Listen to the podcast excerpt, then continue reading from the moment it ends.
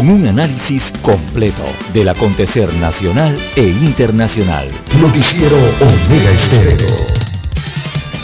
Omega Estéreo Noticias.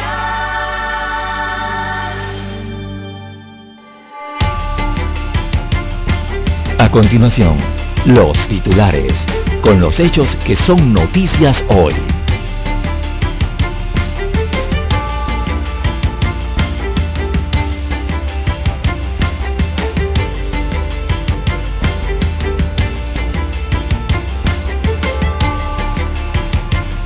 Sube desempleo juvenil y se pierde la mano de obra calificada en el país.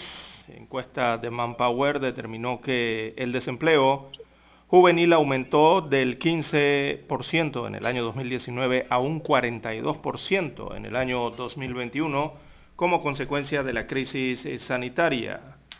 También para hoy, amigos oyentes, conteo de votos, eh, se toma el debate de las reformas.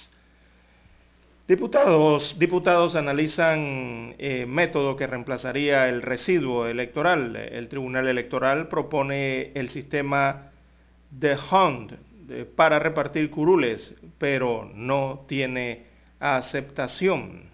Son algunas de las propuestas presentadas durante el segundo debate al proyecto de ley de reformas electorales.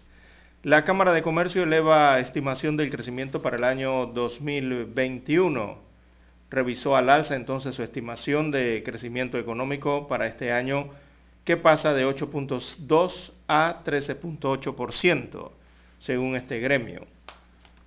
También eh, para hoy, amigos oyentes, eh, cero prevalencia del SARS-CoV-2 aumentó con la segunda ola. Esto ocurre entonces eh, luego del estudio del Instituto Gorgas. En ese estudio se encontró entre 33% y 61% de las personas de 10 corregimientos eh, de Panamá y Panamá Oeste han estado en contacto con eh, este virus eh, de la COVID-19 y generando entonces anticuerpos según el mismo estudio. También Odebrecht pide prueba pericial en terminal de pasajeros en otros títulos, también para la mañana de hoy, precisamente Tocumen alcanza el 53% de sus operaciones. Estados Unidos y Panamá hablarán de seguridad en próxima reunión, así que las autoridades de ambos eh, gobiernos sostendrán eh, dicho encuentro para analizar el tema de seguridad y de derechos humanos que incluye una reunión entre el presidente Cortizo y el secretario de Seguridad Nacional de los Estados Unidos, Alejandro Mayortas. También para hoy, amigos oyentes, la ola de violencia y también la de delincuencia no se detiene en el país. Eh, ayer mataron a machetazos a una mujer en el distrito de La Chorrera, en la provincia de Panamá Oeste. También eh, Panamá reporta siete nuevas defunciones a causa de la COVID-19 y 129 casos eh, positivos. Bueno, en el tema deportivo, Canadá 4, Panamá 1. La selección eh, nacional se derrumba en Toronto, en el BNO Field, en un segundo tiempo de ensueño para el onceno canadiense. A nivel eh, internacional, amigos oyentes, eh, también en otras informaciones que estaremos tratando para la mañana de hoy, bueno, tenemos que Huracán Pamela toca tierra en la costa oeste de México, provocando fuertes precipitaciones, pero ya se convierte en depresión tropical eh, a lo largo de las horas. También en Europa se registró un ataque de un hombre armado con arco y flechas y este ataque dejó varios muertos y heridos en Noruega. Así que se investiga porque el presunto atacante en este país europeo se convirtió al Islam y era sospechoso de radicalización. En Rusia registran máximos de contagios por la COVID-19 y muertes por coronavirus en tan solo un día. Y bien, amigos oyentes, eh, también se registraron más de 40 personas fallecidas y decenas de heridos. Fue lo que dejó un incendio en un edificio en Taiwán. Amigos oyentes, estas y otras informaciones durante las dos horas del noticiero Omega Estéreo. Estos fueron nuestros titulares de hoy. En breve regresamos. 7.30 AM. Infoanálisis, con entrevistas y análisis con los personajes que son noticia. La mejor franja informativa matutina está en los 107.3 FM de Omega Estéreo, cadena nacional. Omega Stereo tiene una nueva app. Descárgala en Play Store y App Store totalmente gratis. Escucha Omega Stereo las 24 horas donde estés con nuestra nueva app.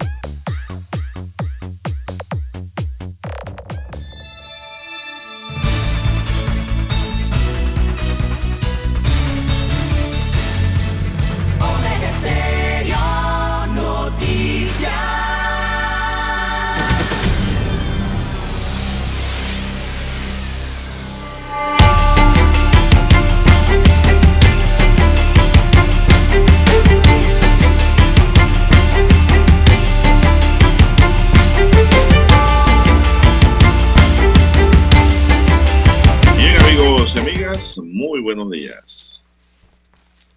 Hoy jueves 14 de octubre del año 2021. Daniel Arauz nos acompaña en el tablero de controles. En la mesa informativa les acompañamos. César Lara. Y Juan de Dios Hernández Sanjur para presentarle las noticias, los comentarios sobre lo que ocurre en Panamá y el resto del mundo en dos horas de información, iniciando la jornada como todos los días con fe y devoción agradeciendo a Dios Todopoderoso por esa oportunidad que nos da de poder compartir una nueva mañana y de esta forma llegar hacia sus hogares, acompañarle en sus vehículos, en su puesto de trabajo y donde quiera que usted se encuentre a esta hora, amigo, a esta hora de la mañana. Pedimos para todos salud divino tesoro, sabiduría y mucha fe seguridad y protección, así como también pedimos que nos proteja siempre. Así es, ante todo. Mi línea directa de comunicación es el WhatsApp, anótelo ahí, tenganlo ahí presente, es el doble seis catorce catorce cuarenta y cinco, es su línea amiga, para cualquier información que usted quiera, pues enviarnos, preguntarnos, consultas legales. Ahí, pues, por algo que lo preocupa, no lo deja dormir. No, no, no tome todo con calma que todo tiene solución. Y le respondemos gustosamente. Entonces Lara está también atendiendo a los oyentes y recibiendo sus mensajes a través de las redes sociales. Lara, ¿cuáles son? Bien, estamos en arroba César Lara R, arroba César Lara R es mi cuenta en la red social Twitter Allí puede enviar sus mensajes, sus comentarios, denuncias, fotodenuncias, también el reporte del tráfico temprano por la mañana. Recuerde la dirección en la red social Twitter, arroba César Lara R. También estamos en Instagram con esta misma cuenta. Buenos días Daniel, ustedes Juan de Dios, todos los amigos oyentes aquí a nivel de las comarcas, provincias, área marítima, los que están conectados fuera de frontera a través de la magia del ciberespacio, omegaestereo.com es la dirección con la que se nos escucha a nivel internacional. Los que ya han activado la aplicación de Omega Stereo, bueno, el apps en su dispositivo móvil o celular, si a usted algún ah, todavía no lo tiene, bueno, puede descargarlo de su tienda predilecta de Android o iOS. Y también los buenos días a los amigos que en su televisor nos escuchan a esta hora de la mañana. El canal es el 856 de cable Onda, hoy Tigo, televisión pagada a nivel nacional. ¿Cómo amanece para este jueves 14, don Juan de Dios? estamos bien, gracias. Espero usted también y don Dani. Buenos días a los oyentes. Vamos a iniciar de inmediato, don César. La selección de Panamá picó por delante, poniéndose arriba en el marcador al anotar el primer tanto ante su similar de Canadá con un 1-0 por obra del delantero Rolando Blackburn en Toronto. La tranquilidad de la Roja duró poco. En un mal despegue del jugador panameño Michael Amir Murillo, el balón terminó en la portería eh, nacional tras un intento de evitar un remate de cabeza del canadiense eh, Buchanan, dejando empatado el partido a un gol. Bueno, todavía aquí en Panamá, don César, estábamos, bueno, pensando un uno a uno, si lo mantienen, es ganancia en el juego en, realizado en estadio contrario, ¿no? En otro territorio. Pero qué va, Panamá no pudo mantener ese marcador muy difícil ante un equipo de Canadá que es un equipo muy hábil, muy rápido, muy bien combinado, muy bien preparado, que no es el Canadá de hace 5 o 10 años. Al final del primer tiempo, un tiro de esquina en favor de Panamá casi termina en trifulca, luego de que un jugador canadiense que calentaba en una de las bandas obstaculizara el tiro al colocarse cerca del jugador panameño que iba a cobrar el córner. Esto generó una protesta y manoteos de ambas bancas dentro del campo, aunque sin consecuencias por tarjeta. La le buscaba tres puntos clave en la sexta fecha de la octagonal de la eliminatoria de CONCACAF. Ya en el segundo tiempo, un error del equipo nacional en el minuto 66 es aprovechado por la selección canadiense, quien anotó su segundo gol, de seguido en el 71 y luego en el 77, Canadá marcó dos goles que sentenciaron el partido. Fueron bastante superiores a nosotros, tenemos que saber gestionar las emociones cuando estamos en el marcador en contra, hay que seguir jugando fútbol, dijo Thomas Christensen, director técnico de La Roja, en la conferencia después del partido. Para el estratega de la selección, el cuadro nacional tenía un planteamiento claro, pero no se ejecutó.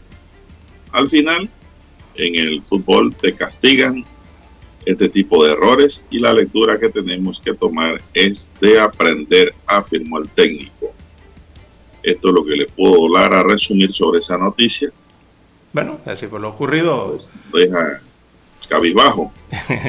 Pero todo no está acabado, Juan de Dios. La gente eh, se asusta, se preocupa, se pone triste. Claro, todos quieren que la selección de su país, cada uno de los ocho países que están representados, todas sus fanaticadas, eh, quieren que su selección eh, responda bien, que gane y que se enrute hacia el Mundial.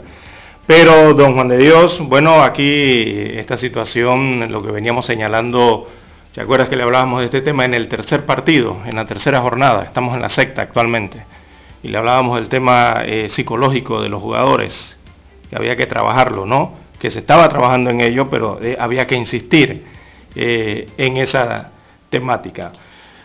bueno, lo visto anoche, don Juan de Dios, de los 90 minutos, yo me quedo en el minuto 66 ese minuto fatídico para Panamá realmente, eh, por un error eh, catalogado, yo lo veo muy infantil, eh, sea de un jugador profesional, un error muy infantil de un defensa al minuto 66 y vi entonces a Panamá frágil de moral, que se desmoronó.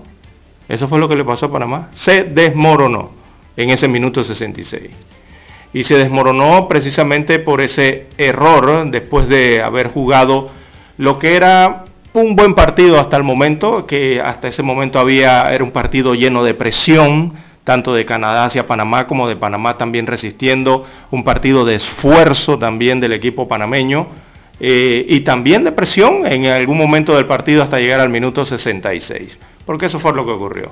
Hasta que, bueno, lastimosamente Harold Cummings se confió se confió este jugador, no sacó el balón que estaba aún en juego por la raya lateral y le llegó este jugador canadiense de apellido Davis, le llegó corriendo desde el centro de la cancha, don Juan de Dios, increíble, y esa era una bola que iba para afuera ya en la línea lateral, y le ha llegado este canadiense desde el centro de la cancha para lograr mantener la pelota en juego, se la sacó de las piernas al panameño, que se quedó allí pasmado esperando un banderín en alto que jamás apareció. Y bueno, este canadiense dribleando en el área, sobrepasó al otro defensa y goleó a placer entonces a Manota Mejía. Todavía eh, muchas personas se hacen esa imagen mental, la estarán recordando la mañana de hoy y eh, anoche a algunos le, la sangre le hervía por esta situación. Eh, era lo que se escuchaba, la queja ¿no? en el vecindario, en el barrio, en la barriada. Bueno, don, bueno, don Juan de Dios, luego, por lo menos yo personalmente, luego de, de, ver el semblante de los jugadores, inmediatamente después de ese minuto 66, ya, ya uno sabía que, que todo había acabado en ese minuto 66. Era evidente la cara de los jugadores a la siguiente jugada que le, que le tocó a Panamá. Eh, oiga, se quedaban prácticamente parados, sin ideas eh, evidentemente ese gol por ese error infantil eh, tumbó a Panamá completamente, la desmoronó. Se perdió el mediocampo eh, y es que, es que bueno, yo no sé, no, no podría ser la selección de Panamá si no nos hace sufrir en, casa, en cada jornada. Y las selecciones hacen sufrir a sus fanaticadas a lo largo de todos los campeonatos de Don Juan de Dios, las eliminatorias, eso les pasa a todos. Pero bueno, aquí todos teníamos entonces la meta en que podíamos obtener esos tres puntos, al final eh, no se pudo, amanecemos hoy solitarios en la mitad de la tabla de posiciones, quedándonos con los mismos ocho puntos que ahora eh, nos relega a la cuarta posición, así que estamos temporalmente en el repechaje intercontinental con un rendimiento promedio de equipo que ha bajado al 44% después de este difícil partido. El técnico y los jugadores, don Juan de Dios, amigos oyentes, eh, deben volver a recomponerse, porque el camino se estrecha. Esto no se ha acabado todavía. Lo único es que el camino comienza a estrecharse para algunas elecciones. Eh, cada vez más, ¿no? Porque cada vez hay menos fechas. Así que mm, eh, cuando ahora observamos entonces a los equipos norteamericanos, me refiero a las tres representaciones del cono norte, eh, nos están sacando algo de distancia, dos puntos de distancia. México principalmente completamente enrutado al Mundial con 14 puntos, vaya en el liderato de la tabla, seguido de Estados Unidos con 11 puntos, y de cerca sigue Canadá entonces con 10 puntos en la zona de los boletos directos. Estamos nosotros en el repechaje con 8 puntos y por debajo vemos entonces a una Jamaica que ha renacido con esa victoria el día de ayer frente a Honduras y eh, que ya, ya, ya, ya nos miran desde, desde el mismo Atalayar, don Juan de Dios, tanto Jamaica como El Salvador. Ellos están allí pendientes y pendientes es de Panamá. Eh, ambos tienen cinco puntos, este Salvador también Jamaica y se están acercando. Allí también está Costa Rica que tan solo está a un punto de diferencia con seis unidades de nuestra eh, selección. Así que, bueno, don Juan de Dios, Panamá tendrá su próxima oportunidad de visita en Honduras el próximo 12 de noviembre ante un equipo catracho que, que va en picada, este equipo hondureño va en picada y prácticamente se le presenta su última oportunidad de corregir el rumbo a los hondureños ante el onceno panameño ese próximo 12 de noviembre.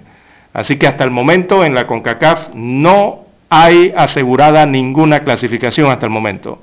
Y los ocho equipos mantienen todavía intactas sus posibilidades de acceder a uno de los tres boletos directos o a la repesca. Así que en esta segunda ronda de tres partidos que culminaron ayer de todas las eliminatorias, principalmente veo en la tabla que Jamaica y El Salvador han demostrado que esto no se acaba hasta que se acaba.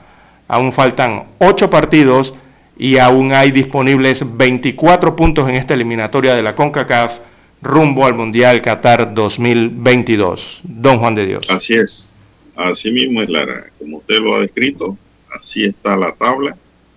Y lo que nos pone a nosotros en aprieto es porque los adversarios, los contrarios, están cerquititas.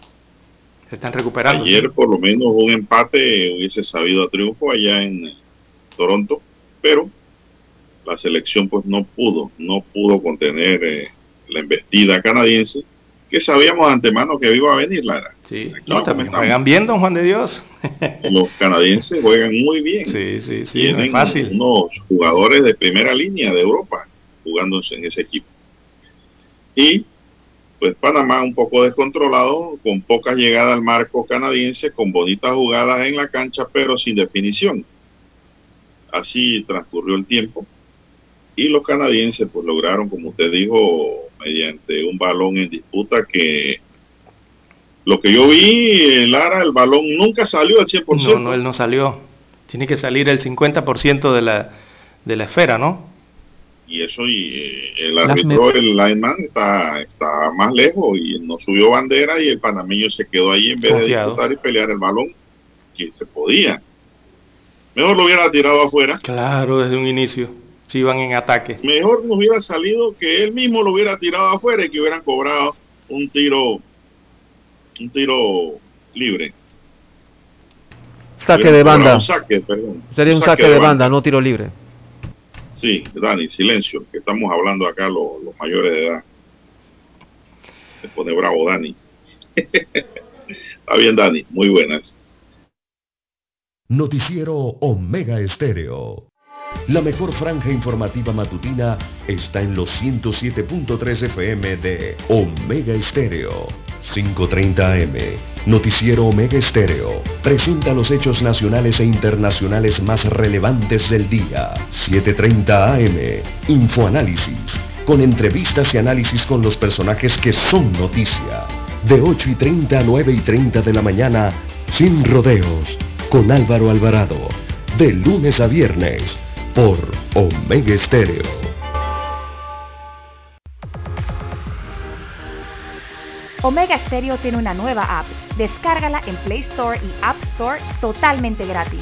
Escucha Omega Stereo las 24 horas donde estés con nuestra aplicación totalmente nueva. En centrales telefónicas, la casa del teléfono es tu mejor opción. Te asesoramos y ofrecemos buena atención con años de experiencia trabajando para ti. La casa del teléfono, ubicados en ya Brasil y lista hermosa. La casa del teléfono, líder de telecomunicaciones. La casa del teléfono, distribuidores de Panasonic. Ven a visitarnos. La casa del teléfono. 229-0465 lsdtcorp.com Distribuidor autorizado Panasonic. Para anunciarse en Omega Estéreo, marque el 269-2237. Con mucho gusto le brindaremos una atención profesional y personalizada. Su publicidad en Omega Estéreo. La escucharán de costa a costa y frontera a frontera. Contáctenos 269-2237. Gracias.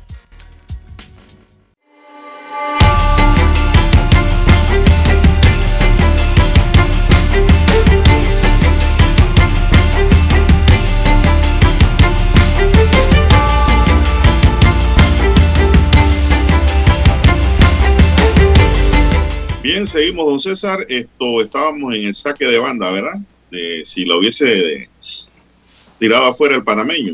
Pero bueno, él esperó la banderola del juez de línea y nunca llegó y eso fue lo que nos costó. Yo diría que nos costó hasta el juego, Lara, porque después del primer gol, después del segundo gol, Panamá se desmoronó totalmente. Totalmente se derrumbó. Un golpe psicológico. Claro, ese golpe psicológico lo sufren todos los equipos, pero no pero hay que saber recuperar. control. Inclusive el Negrito Quintero, que es un jugador eh, muy, muy comedido, muy tranquilo, eh, y sobre todo Lara muy disciplinado, cuando lo sacaron se fue, dice, molesto a la... Ni siquiera se quedó en el juego. Se fue al camerino. Sí, correcto. Parece ser como que él no quería que lo sacaran todavía. Porque tenía mucho combustible que dar y bueno, que manda es el técnico. Eso se llama disciplina también. Si el técnico te saca, aunque te saque mal, tienes que aceptarlo y seguir adelante. Y él tomó su decisión, el técnico, ¿no? Eh, evidentemente hizo unos cambios eh, para mayor ofensiva, eso está claro por los nombres que entraron después del segundo tiempo, buscando mayor ofensiva. O sea, él iba determinado a, buscar la victoria en este partido o mantener el empate. Eh, muchos dirán, bueno, pero si sacas a los defensores para tener más ofensiva, quizás no estás cuidando el resultado que tienes hasta el momento. Pero a este nivel de eliminatoria, don Juan de Dios, estamos llegando a la mitad de la eliminatoria, eh, hay que obtener victorias. Eh, todos los equipos van a ir a buscar la victoria con lo que le cueste.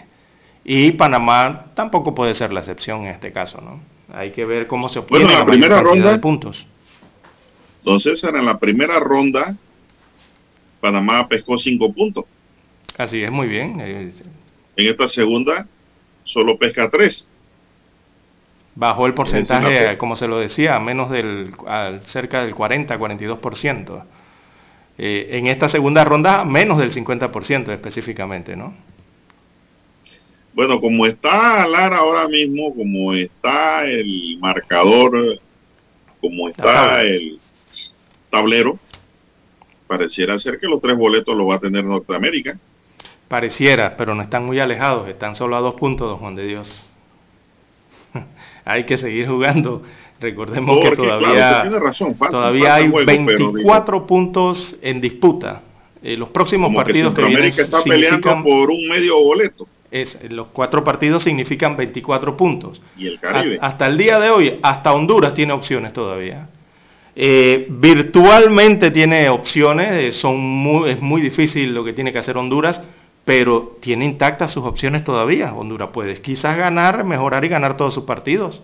Quién sabe, ¿no? Uno, no, uno no sabe lo que ocurre en el fútbol. Y meterse en la pelea de los boletos y el repechaje. Eh, hasta ahora tienen sus opciones intactas. Entonces lo que hay que hacer aquí es sumar de a uno o sumar de a tres. ir, ir haciéndolo poco a poco, ¿no? Claro, claro, claro. Digamos que Panamá gane dos encuentros seguidos, tiene seis puntos más. Claro. ya llevaría 14. Vuelve, exacto, necesita 21 puntos. Recordemos esto es el primero que llega a 21 obtiene uno de los boletos y sucesivamente después el que llega a 25 obtiene, eh, van peleando entonces las posiciones, primera, segunda o tercera. Por ejemplo, si usted quiere ganarse a la CONCACAF, el primer boleto, que es el que todos buscan, usted debe tener mínimo de 29 a 30 puntos y se lleva el primer boleto. Para obtener el segundo boleto usted tiene que tener un promedio de 25 a 26 puntos en la tabla al finalizar ya todas estas rondas. Eh, para obtener el tercer boleto usted requiere unos 20 puntos. Y eh, para estar en la repesca aproximadamente unos de 18, casi 19, 19 puntos porcentualmente hablando allí. Eso es lo que se requiere de cada equipo para estar en, ese, en esos cuatro puestos o, agarrar esos cuatro boletos. ¿Verdad? Y la repesca, que es el, tercer, el cuarto, perdón. Eh, eso es lo que requiere. Honduras tiene tres puntos, imagínense usted. Eh, ah, por cierto, ayer eh, ya Coito no va más con Honduras. El director técnico de, Honduras fue sacado el día de ayer de, la dirección de este equipo, que los ha dejado, bueno, en, serio, en serios problemas a Honduras, ¿no? Eh, Fabián Coito eh, no es más el director técnico de la selección de Honduras, anoche lo oficializaron. Eh, y don Juan de Dios, como le comentaba allí, entonces eso es lo que hay que hacer, tratar de llegar a esos 21 puntos, ¿no? Para obtener ese tercer boleto, asegurárselo. Lo mínimo que deben, ¿no? Y como hay 24 puntos en juego todavía en los próximos partidos, usted nada más hágale el arresto a la sumatoria allí. Panamá tiene 8, réstele 21 menos 8. Eh, necesita 13 puntos. De los 24 necesita 13. El juego entre Estados Unidos y Costa Rica fue muy bueno. Costa Rica hizo una excelente presentación. También sí, eh, eh, que fueron con veteranos anoche. Uno a uno. hombre. Fueron a buscar a los vamos a la pausa para escuchar nuestro himno nacional.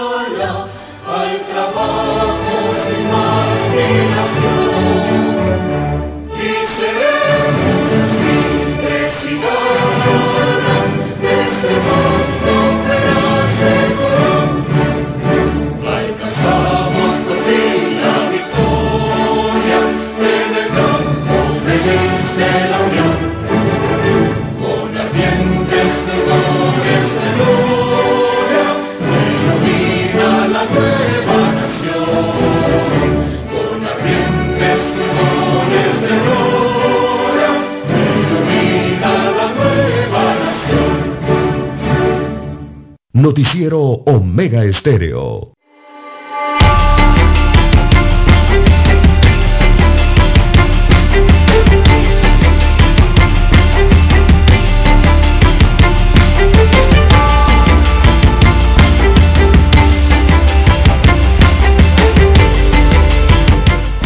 Bien, seguimos, señoras y señores. Panamá registró siete nuevas defunciones por COVID-19 en las últimas 24 horas y se reporta un fallecido de fechas anteriores, es decir, son ocho los fallecidos para un total de 7.283 acumulados y una letalidad de 1.5%. Ocho fallecidos por COVID-19 se registra en la fecha de ayer. Para este miércoles se contabilizaban 459.851 pacientes recuperados 129 casos positivos nuevos para un total acumulado de 469.569. Se aplicaron 5.176 pruebas y se mantiene un porcentaje de positividad de 2.4. Los casos activos suman ahora 2.435. Ese es el número de contagiados que hay en aislamiento domiciliario se reportan 2.223, de los cuales 2.126 se encuentran en casa y 97 en hoteles. Los hospitalizados suman 212 y de ellos 169 se encuentran en sala y 43 en la unidad de cuidados intensivos. Así que la unidad de cuidados intensivos se mantiene en ese promedio de 42, 43, 44 y la gente sigue falleciendo, Lara. ¿Qué estaría pasando? ¿Estarían falleciendo los que están en cuidados intensivos o los que están en casa o en hospitales? Porque la cifra se mantiene. ¿O es que fallecen de la unidad de cuidados intensivos e ingresan nuevas unidades, nuevos pacientes a esa unidad? Sí, si no se da el detalle no lo conocemos. Lo cierto ante esta incertidumbre, don César, y precisión de dónde están saliendo los fallecidos, es mejor seguir con todas las medidas de bioseguridad. Estoy viendo que mucha gente se sigue relajando ahora con la mascarilla, la cargan debajo de la nariz, otros la cargan en la mandíbula, y cuando ven a un policía se la suben. Otros ni la cargan. Entonces, esa no es la idea tampoco, porque eso no es lo que te va a salvar, lo que te va a salvar es tu responsabilidad para contigo mismo y con la de los semejantes. No sé si tienes algo más que añadir a esta información allá, don, eh, don César. Si no, pues vamos con el tema de la vacunación. la positividad del país, don Juan de Dios, 2.4% es lo que marca la positividad de, esta pandemia, ¿verdad? De las pruebas eh, que al final arrojaron entonces esos 129 casos después de aplicarse 5.176 pruebas. Eh, allí, repetimos, la positividad del país en 2.4%, por debajo del 5%, eh, por lo menos tenemos el control de la pandemia. bien, es lo que está ocurriendo entonces con el COVID-19. recordemos que también ya iniciaron las, terceras dosis de refuerzo para los mayores de 55 años de edad. Evidentemente para estas semanas estarán, también estarán aplicando las dosis de refuerzo a eh, todo este personal de primera línea. Recordemos que el año pasado fue vacunado en primera instancia. Bueno, nuevamente están siendo vacunados a partir de esta semana. Eh, esto que tiene que ver con la fuerza pública, los estamentos de seguridad del SINAPROC, eh, los trabajadores sanitarios, todos entonces comienzan a recibir esa tercera dosis de refuerzo, como le denominan las autoridades. También a bueno, ayer vacunaron de 55 años de edad hacia arriba. Así es, ayer vacunaron a casi todo el funcionariado del Ministerio de Salud y de la Caja de Seguro Social, Lara. Eh, arrancando por allí y los estamentos de seguridad, es decir, todo el funcionariado que requiere esta nueva dosis, esta tercera dosis, ya se las colocaron desde ayer. Así es, inició la tercera dosis de refuerzo al personal de salud, como te ha dicho. y, es bueno el refuerzo, don Juan de Dios, porque el estudio de cero prevalencia que entrega el Gorgas, este segundo estudio, eh, revela o ha encontrado que un 33% y un 61% de las personas de los 10 corregimientos más poblados del distrito de Panamá y también de Panamá Oeste han estado en contacto con el virus y han generado anticuerpos. Así que la cero prevalencia es superior a la reportada en el primer estudio, según o de acuerdo al Instituto Gorgas que entrega este nuevo informe. La vacunación con dosis de refuerzo en asilos y casas hogares iniciará el 18 de octubre.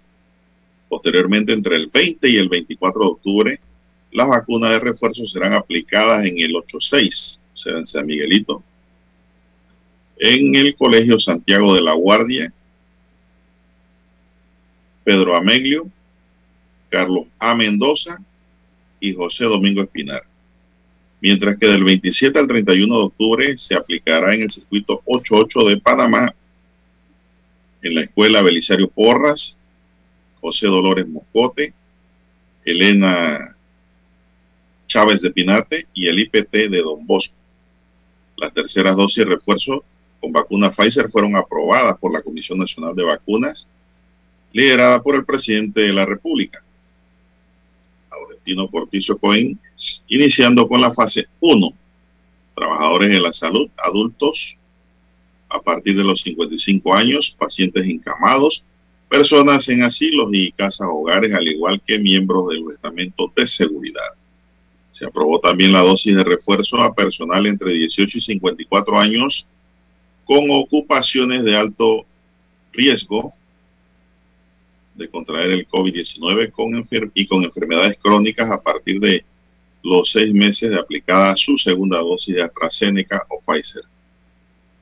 En cuanto a la tercera dosis de refuerzo, hoy, pues informa, o sea, hay información de la colocación de 2.068 en la región de salud de Panamá Oeste, 1.086 en Panamá Este, 650 en la provincia de Los Santos, 618 en la región metropolitana de salud, 96 en Chiriquí y 9 en Veraguas. Ese es el informe que nos llega. El informe del PAI del programa de inmunización programa ampliado de inmunización, enviado al MINSA. Ayer dice que un 75.7% de la población meta que puede recibir la vacuna ya cumplió el esquema completo de inmunización contra la COVID-19.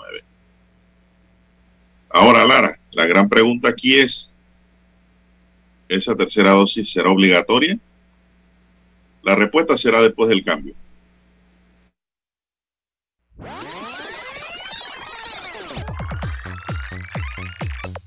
Omega Stereo tiene una nueva app. Descárgala en Play Store y App Store totalmente gratis. Escucha Omega Stereo las 24 horas donde estés con nuestra aplicación 100% renovada.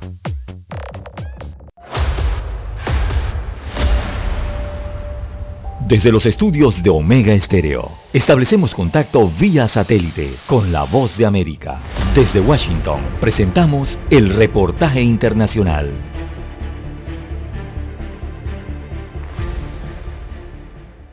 El gobierno de los Estados Unidos inicia una importante ronda de diálogos virtuales con autoridades de otros 30 países y la comunidad europea y de las que Rusia estará ausente para abordar el tema de la ciberseguridad y ataques para secuestro de datos, problemas que han afectado durante los últimos meses a empresas de todo el mundo, especialmente del sector logístico, de energía y alimentos.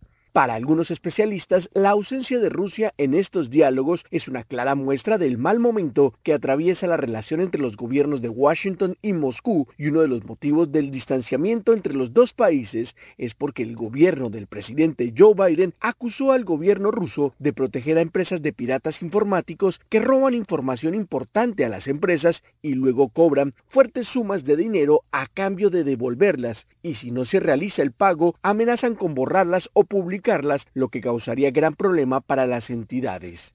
Las conversaciones virtuales y multilaterales de esta semana buscan estrategias que puedan combatir y perseguir a las redes de delincuentes y así poder brindar herramientas a las empresas para afrontar y evitar estos ataques cibernéticos que, según el gobierno estadounidense, han cobrado en el mundo rescates por más de 400 millones de dólares durante el año 2020 y tan solo en el primer trimestre de 2021 superó los 80 millones de dólares.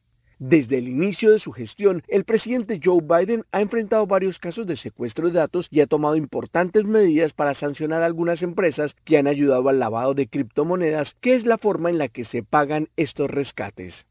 Estados Unidos se ha visto fuertemente afectado por este tipo de ataques como el sufrido a la empresa Colonia Pipelines, que operaba el oleoducto más grande de la costa este del país, lo que generó hace unos meses caos y desabastecimiento de combustible en varias ciudades y por el cual esta empresa debió pagar una importante suma de dinero para el rescate de su información y también el sonado caso del ataque conocido como SolarWinds, que representó toda una campaña de ciberespionaje en contra del gobierno estadounidense.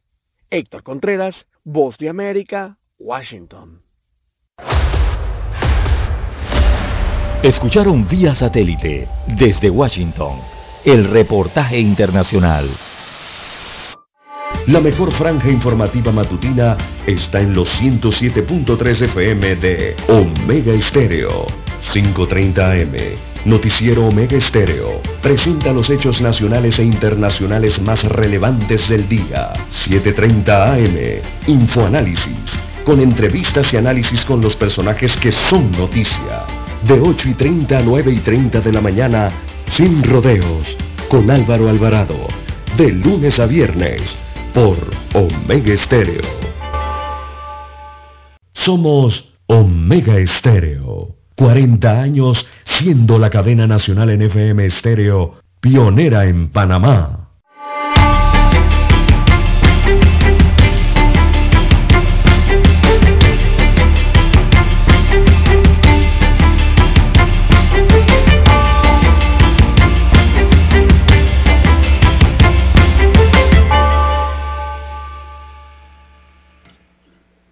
Un hombre presuntamente bajo los efectos de narcóticos atacó ayer con un machete a tres personas, entre ellas dos mujeres de 48 años y 34 respectivamente, y un adulto mayor de 79 años. Este lamentable hecho se registró en la calle Juan Lobo en el sector de San Nicolás, en Barrio Balboa, provincia de Panamá Oeste, distrito de La Chorrera, los tres heridos fueron trasladados al Hospital Regional Nicolás A. Solano por la policía. Posteriormente, la mujer de 34 años falleció en el hospital a causa de las heridas recibidas. Las dos jóvenes tenían solo algunos meses de haber alquilado la residencia, indicaron los vecinos. Los primeros relatos del hecho revelan que el victimario primero entró a la residencia de dos adultos mayores macheteando en la cabeza al señor de 79 años. Luego el sujeto se dirigió a otra casa en donde vivían dos jóvenes, derribando la puerta de la casa, atacándolas con dos machetes. Una de las jóvenes salió de la casa herida y sangrando, gritando, no la mate, no la mate, auxilio antes de caer en la calle. El victimario fue aprendido por unidades de la Policía Nacional, además de recuperar las armas utilizadas. El victimario fue aprendido por la policía, personal del Ministerio Público, acudieron al sitio para las investigaciones y los residentes del área indicaron que el sujeto de nombre Elías mantenía un historial de violencia en la comunidad, por lo cual ya había acumulado varias denuncias ante diversas fiscalías del Ministerio Público, pero andaba suelto. No pasaba nada, don César. Mm. Hasta ahora que cometió este femicidio en Chorrera. Este es uno de los problemas graves, Lara, que es la violencia en la comunidad, ¿no?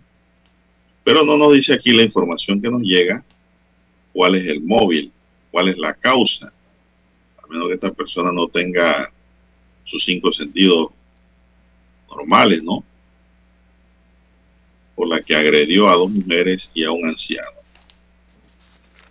Bien, son las 6.19 minutos. Así es, Y en otros hechos eh, ocurridos el día de ayer, bueno, ayer encontraron el cuerpo de una mujer flotando en la bahía de Panamá. Eh, los residentes de los edificios cercanos al área del corredor, donde inicia el corredor sur, divisaron el cadáver y de inmediato entonces alertaron a las autoridades eh, de que estaba flotando el cuerpo de una persona eh, se trata del cuerpo de María del Carmen Lamela. Fue encontrado flotando en la bahía de Panamá por el corredor sur. El cadáver fue divisado por personas eh, del área quienes notificaron a las autoridades de lo ocurrido y al llegar observaron a la mujer flotando. De inmediato, personal de los bomberos y del SINAPROC llegaron para el rescate, ¿no? Y llevarlo a tierra firme. Al lugar eh, llegaron, se apersonaron los familiares de la víctima, quienes la identificaron eh, e indicaron a las autoridades que presuntamente ella tenía problemas eh, depresivos. Personal del Ministerio Público ha iniciado con las investigaciones para determinar la verdadera causa de la muerte de esta mujer. Eh, en un tramo entonces del corredor sur tuvo que ser cerrado el día de ayer para que se desarrollara esta labor de rescate y levantamiento del cuerpo, por eso el congestionamiento vehicular en la tarde de ayer. Eh, bueno, don Juan de Dios, en este caso los familiares dicen que eh, esta mujer había intentado suicidarse en varias ocasiones y finalmente, bueno, la han encontrado flotando en la bahía de Panamá. Sufría depresión, según eh, los familiares consultados. En otro caso, el juez de garantía decidió absolver la mañana del miércoles a Charila Iriola Córdoba González, de 54 años, la mujer que mató de una puñalada a su expareja la madrugada del martes en una casa ubicada en el sector de Los Milagros, en Pedregal, distrito de Panamá. De acuerdo a su abogado defensor, Tomás Herrera, la decisión se tomó luego de que el juez escuchara los alegatos donde se constató que Chalira era víctima de violencia doméstica y actuó en defensa propia. Salió a relucir en la audiencia que Daniel de Jesús Cárdenas, la víctima, aquella madrugada trató de agredir a Charila con un cuchillo, pero se le cayó de las manos. Situación que aprovechó la mujer para defenderse y le lanzó el arma blanca apuñalándolo en el pecho con un certero tiro. Ella pidió auxilio a la policía y al 911 y a los familiares de la víctima, dijo el letrado. De acuerdo a Herrera, esos elementos fueron sustentados ante el juez, por lo que éste decidió aplicarle una medida distinta a la detención provisional. Charera ahora debe reportarse ante las autoridades judiciales los días lunes, miércoles y viernes no podrá salir del país y tampoco podrá acercarse a los familiares de la víctima. El abogado dijo que ya existían varias denuncias de violencia doméstica y medidas de protección. Inclusive en enero de este año Daniel agredió a Sarila y le rompió el rostro con una taza. Así es. Lo único que la noticia la veo aquí que les traigo del diario El Siglo eh, tiene un error. Porque en realidad no se trata de una absolución, no es un reporte. Y la noticia inicia, dice que el juez de garantía decidió absolver en la mañana a la imputada por este homicidio. Y lo que allí ocurrió fue que no la dejaron privada de libertad, sino que se le dio una medida distinta a la detención provisional. Pero esas investigaciones continuarán y esto tendrá que llevarse a juicio para decidir cuál es el futuro, cuál es el resultado de este hecho de sangre. Bien, son las 6.23 minutos. 6.23 minutos. increíble, ¿no? Lo que está ocurriendo. Y sumado al, caso de la chorrera en Panamá Oeste, donde hubo arma eh, cortante allí, don Juan de Dios, estos machetes que utilizaron allí, eh, también en Colón se registró otra situación a machetazos. Eh, recordemos, allá se dio un caso entonces en que un colonense eh, le entró a machetazos a varias personas. Muchos de ellos sufrieron heridas en la cabeza allá en Valle Verde, en el corregimiento de Cristóbal, en la provincia de Colón, cuando este se dirigió entonces a una casa donde estaba su compañera sentimental y empezó una discusión y en esa discusión salió a relucir eh, el machete y comenzó entonces a darle de machetazos. Oiga, eh, hay que tomar conciencia de la familia panameña, del tema que tiene que ver con los centros educativos, el tema que tiene que ver también con la espiritualidad, la parte religiosa, eh, sobre todo tratar de reforzar en la sociedad Don Juan de Dios los valores, hay que enseñar valores eh, en nuestras casas a nuestros hijos, también, porque no? A, los propios adultos, recordarlos, repasarlos, eh, porque estamos viendo unos casos, Juan de Dios, en la, en la sociedad que uno se queda sorprendido, mire la gente dándose machetazos, eh, todos estos casos que a diario estamos reportando a través de estas ondas hercianas. Así que hay que reforzar el tema de los valores, conversar mucho con los hijos y entre la familia. Bueno, el presidente de la República, Laurentino Cortizo, designó ayer a Rosalinda Ros Serrano como nueva magistrada suplente de la Sala Tercera de lo Contencioso Administrativo y Laboral de la Corte Suprema de Justicia, luego que Isis Omaris Joseph Garzón, nombrada en el cargo la semana pasada, presentara su renuncia ante el jefe del Ejecutivo por razones personales. Ros Serrano recibió el voto favorable de los miembros del Consejo de Gabinete en la sesión ordinaria. Esta designación deberá ser ahora ratificada por la Asamblea Nacional. La designada, quien será magistrada suplente del magistrado Cecilio Sedalice en la sala tercera, acredita su licenciatura en Derecho y Ciencias Políticas de nuestra primera casa de estudios superiores, la Universidad de Panamá, y posgrados en docencia superior, mediación y derecho laboral ha ejercido como magistrada titular por concurso del Tribunal Superior de Trabajo del Primer Distrito Judicial con sede en la ciudad de Panamá. Ha sido magistrada suplente del Tribunal Superior de Trabajo del Segundo Distrito Judicial con sede en Santiago, provincia de Veraguas. También posee una maestría en docencia superior por la Universidad Autónoma de Chiriquí y maestría en Derecho Laboral de la Universidad Santa María la Antigua.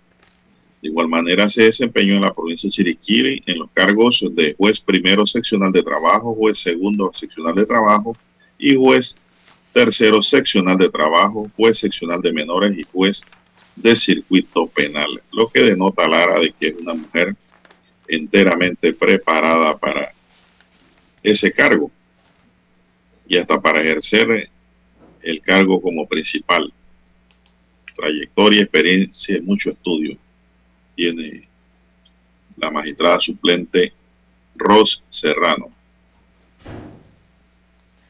Bien, don Juan de Dios, las 6.27 minutos de la mañana hay que hacer la pausa para escuchar lo que reportan las planas de los periódicos. Infoanálisis, de lunes a viernes, de 7 y 30 a 8 y 30 de la mañana por los 107.3 FM de Omega Estéreo. Con Guillermo Antonio Adames, Rubén Darío Murgas y Milton Enríquez. Infoanálisis, el programa para gente inteligente como usted.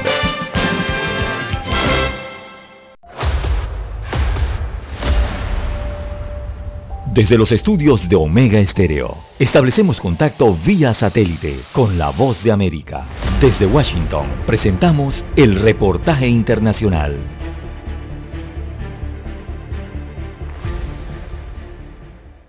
Expertos en materia sanitaria advierten que Venezuela encara una tercera ola de COVID-19 en peores condiciones que en 2020, una situación que preocupa especialmente a los trabajadores sanitarios de hospitales públicos que no cuentan con equipos de bioseguridad, como expone Mauro Zambrano, coordinador de la organización Monitor Salud. Solo en el mes de septiembre 457 contagiados trabajadores de la salud. Hemos incluso hablado con las autoridades sobre la situación y aún no hay respuesta. Se están contagiando muchísimo. En tanto, el gobierno venezolano anunció la implementación de una plataforma conectada a la base de datos del Estado denominada Semáforo, que restringe el acceso a espacios públicos como restaurantes. Según la vicepresidenta Delcy Rodríguez, el sistema busca normalizar la vida comercial en el país. La persona da su número de cédula. Una vez que lo incorpora al teléfono o lee el QR, allí va a poder saber si la persona está positiva en COVID. Obviamente esa es la luz roja, la luz de alerta. No puede ingresar al sitio. Luego está la luz verde, se va a encender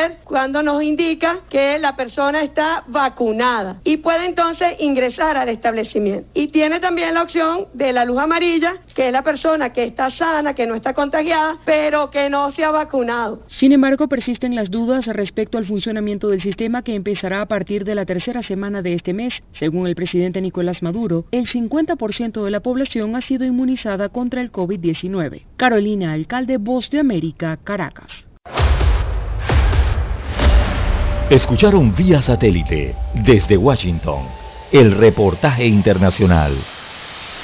Omega Estéreo, 24 horas en FM Estéreo. Problemas de tierra, accidentes graves, reclamos a aseguradoras, incumplimientos de contratos, reclamos de herencias, todo asunto civil y penal, consulte al 6614-1445. Ahora contamos con el servicio de asesoría, confección de pliegos de cargos, impugnación y defensa en materia de contrataciones públicas. 6614-1445. Licenciados Juan de Dios Hernández Sanjur y Belkis Hernández Díaz.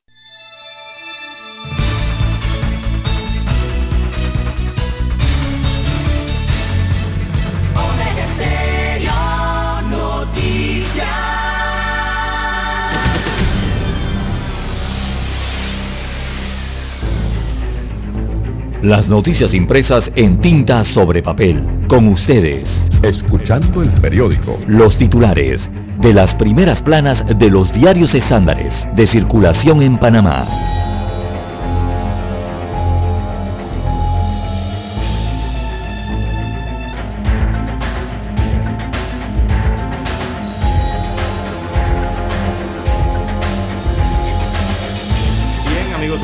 Diario La Prensa titula para este jueves 14 de octubre del año 2021, conteo de votos eh, se toma el debate de las reformas electorales en la Asamblea Nacional. Así que destaca la información de Aminta Bustamante que se elimine eh, la propuesta que anticipadamente renueva las directivas de los partidos políticos, que se haga obligatorio el 50% de las postulaciones de las mujeres y hombres en alternancia y que se modifique el residuo de la forma de adjudicación de curules. Estas eh, fueron algunas eh, de las propuestas presentadas ayer durante el segundo debate del proyecto de ley 544 que reforma el código electoral. Así que los cambios planteados eh, sugieren tras una reunión con los magistrados del Tribunal Electoral. Allí surgieron entonces estas propuestas. Así que Diputados analizan eh, el método que reemplazaría al residuo electoral. El Tribunal Electoral propone el sistema de HOND para repartir curules, pero no tiene aceptación, destaca el diario La Prensa para la mañana de hoy. Recordemos que eso se está discutiendo permanentemente en la Asamblea Nacional, el tema de la reforma electoral. Y bueno, eh, en Panamá existe un sistema híbrido, hay una combinación de varios sistemas, por lo menos de los tres principales que se utiliza a nivel eh, internacional. También la Cámara de Comercio eleva estimación del crecimiento para el año 2021. Eh, revisó entonces a la alza su estimación de crecimiento económico para este año que pasa del 8.2% a un 13.8%. Eh, ese 13.8% aún no llega al nivel del año 2019. También para hoy, cero prevalencia del SARS-CoV-2 o, de la COVID eh, aumentó con la segunda ola, destaca un reporte del Instituto Gorgas, precisamente es el segundo estudio de cero prevalencia del Gorgas. Allí encontró que entre el 33 y, y 61% de las personas de 10 corregimientos de Panamá y Panamá Oeste han estado en contacto con el SARS-CoV-2 y generado anticuerpos. La seroprevalencia es superior a la reportada en el primer estudio. O sea, eso significa que la ola de diciembre y de enero fue, esta segunda ola de diciembre del 2020 y enero del 2021 fue muy fuerte realmente. Eh, esos porcentajes de 65% indican que el virus estuvo presente y por eso veíamos esas cantidades de fallecidos, de 40, 41 que se reportaban, ¿no? Eh, fue un golpe muy duro entonces eh, para Panamá esa segunda ola. En otros títulos del diario La Prensa para hoy, Odebrecht pide prueba pericial en terminal de pasajeros. Destaca el lead de la información que la compañía Odebrecht solicitó una prueba pericial dentro de la apelación que presentó contra la anulación del contrato que realizó Tocumen S.A., luego que venció la adenda 8 del contrato para la construcción de la nueva terminal de pasajeros. La empresa brasileña eh, quiere comprobar que Tocumen S.A. se ha beneficiado de la operación de la terminal. Imagínense usted. Aquí lo que está pasando es que las aves le están tirando a los cazadores. Óigame. También en Panorama, Doen se reconoce correos interceptados, esto en el juicio por los pinchazos. Además, el Ministerio de Obras Públicas suspende licitación de vía Colón-Gunayala, importante vía. También en Economía, fallo de la Corte Suprema de Justicia favorece a Banapiña. Mujeres eh, dominan en el concurso Ricardo Miró, es otro de los títulos de la prensa para hoy. Así que El Aurriola Sanjur, Carlos eh, Gasnel Acuña, Consuelo Tomás eh, Fitzgerald y Alessandra Monterrey Santiago eh, son los ganadores de la versión número 79 del concurso nacional de literatura Ricardo Miró. Así que El Aurriola ganó en la categoría de cuento, Carlos Gasnel en la de novela, Tomás Fitzgerald se llevó el galardón entonces en el teatro y Monterrey en la de poesía. La gala de premiación está prevista para el próximo 28 de octubre en el Teatro Nacional. También para hoy la fotografía principal del diario La Prensa, bueno, fue captada en Toronto, allá en el BNO Field, en Canadá. La titulan Octagonal Final, Eliminatoria Qatar 2022. Canadá vence a Panamá cuatro goles por uno. Así que la selección de fútbol de Panamá cayó anoche por goleada 4-1 ante su similar de Canadá en la sexta fecha de la octagonal final de las eliminatorias de CONCACAF con miras al Mundial de Qatar 2022, disputadas en la cancha del BNO Field en Toronto. El tanto, en tanto el onceno panameño fue, el, el gol en este caso fue anotado por el toro Rolando Blackburn eh, apenas al minuto 5 después de haber eh, comenzado el duelo y los del equipo canadiense llegaron por medio de Michael eh, Murillo, que fue un autogol al minuto 27, ese fue el empate. También lo anotó Alfonso Davis a los 66 minutos. Este Davis es un jugador canadiense, no se vayan a equivocar con el jugador panameño. Alfonso Davis al minuto 66. También eh, Tajón Buchanan al minuto 76 y Jonathan David al minuto 78. Así que en la foto eh, de primera plana del diario La Prensa eh, se observa cómo el canadiense Jonathan Osorio, ahí en ese primer plano, eh, celebra el gol de su compañero Buchanan al minuto 76. Bien, son los títulos que aparecen en portada del diario La Prensa para la mañana de hoy. Pasamos ahora a los que tiene en su primera plana el diario La Estrella de Panamá. Así es, don César. La estrella de Panamá dice, encuesta revela la peor escasez de mano de obra calificada en los últimos 15 años. Responde principalmente a la falta de habilidades blandas y duras, siendo los jóvenes los más afectados. La pandemia cambió la relación laboral y hay más oportunidad de flexibilizar horarios y presencia física en las oficinas, expone el estudio de Manpower. Tocumen recupera el 53% de las operaciones de sus vuelos comerciales en un año.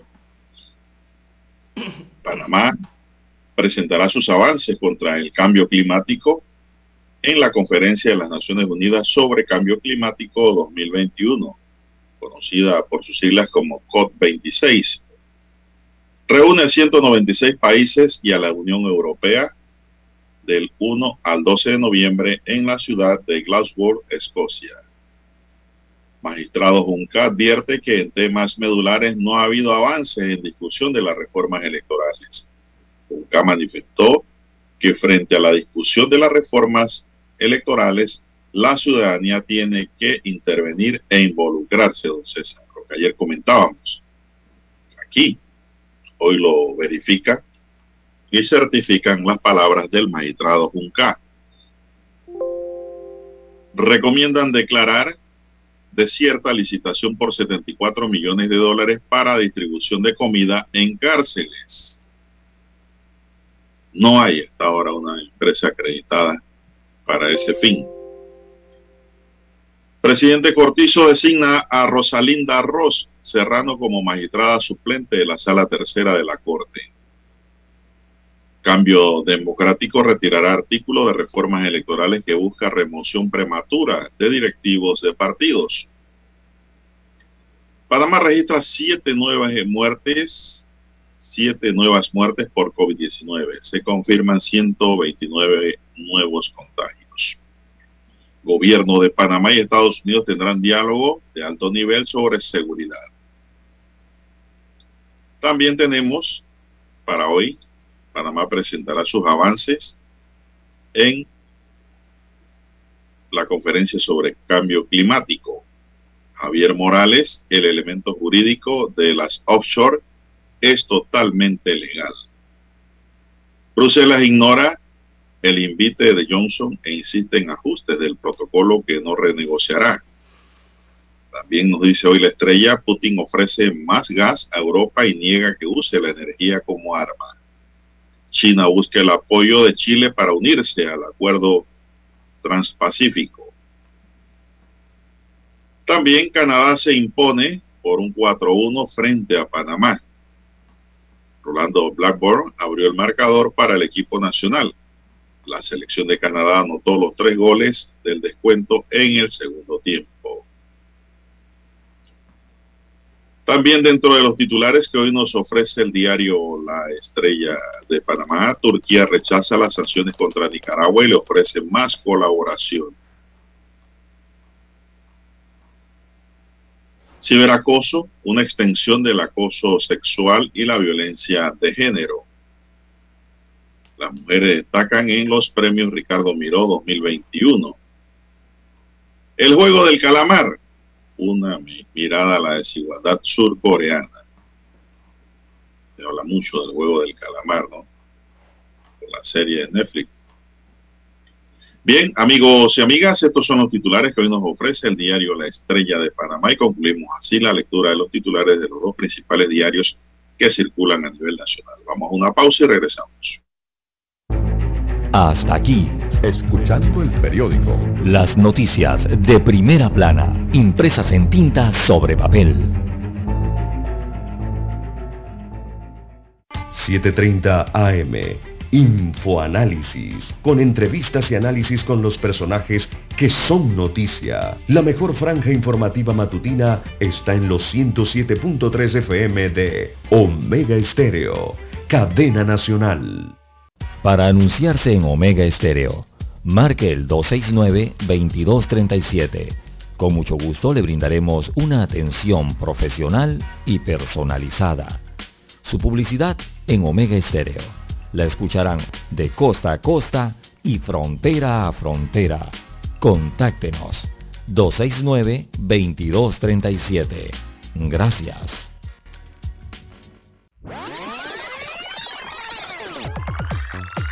Omega Stereo tiene una nueva app. Descárgala en Play Store y App Store totalmente gratis. Escucha Omega Stereo las 24 horas donde estés con nuestra nueva app. Omega Estéreo, 40 años de innovación. Desde los estudios de Omega Estéreo, establecemos contacto vía satélite con la voz de América. Desde Washington, presentamos el reportaje internacional.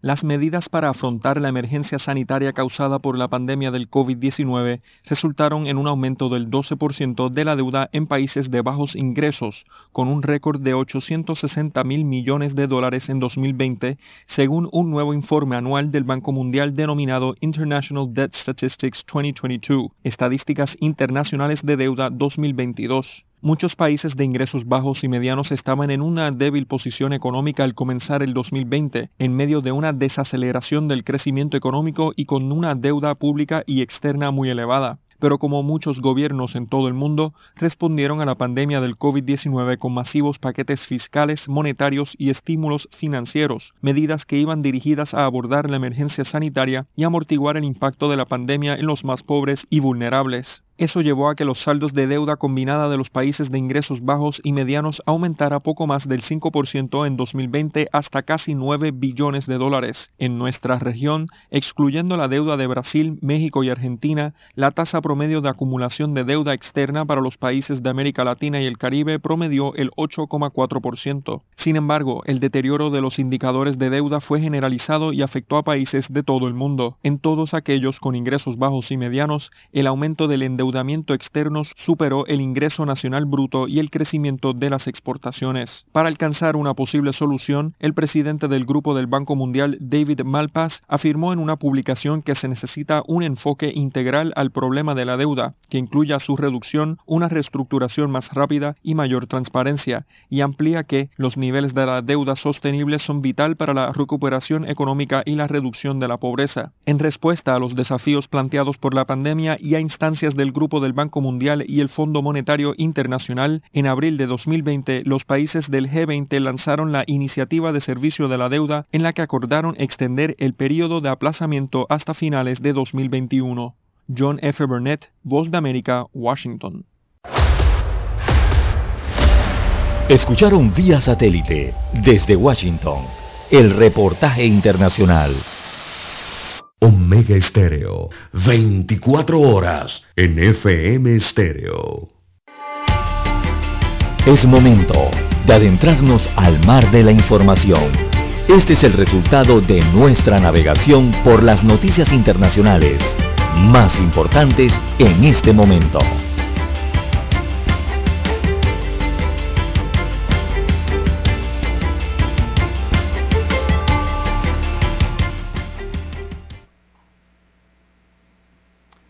Bien, las 6.47, 6.47 minutos de la mañana, en todo el territorio nacional. nacional. Eh, en, el, de relieve, relieve a nivel internacional, rápidamente lo que tenemos aquí en el mapa, lo que nos indica hoy, bueno, hacemos un minuto aquí. Bueno, eh, el presunto atacante de Noruega, destaca la información, eh, se convirtió al Islam y era sospechoso de radicalización. Nos estamos refiriendo a un ataque ocurrido hace algunas horas en que un hombre armado con arcos y flechas dejó varios muertos y heridos en Noruega. Ese hecho ocurrió en la ciudad de Kongsberg, así que el autor del atentado que habría actuado en solitario ya fue detenido por la policía de este país nórdico. Eh, los últimos informes que hay al respecto de esta situación, eh, allá las autoridades sostienen que la policía había estado en contacto con el individuo, un danés de 37 años de edad, que mató a cinco personas por miedo a que se radicalizara, según las autoridades.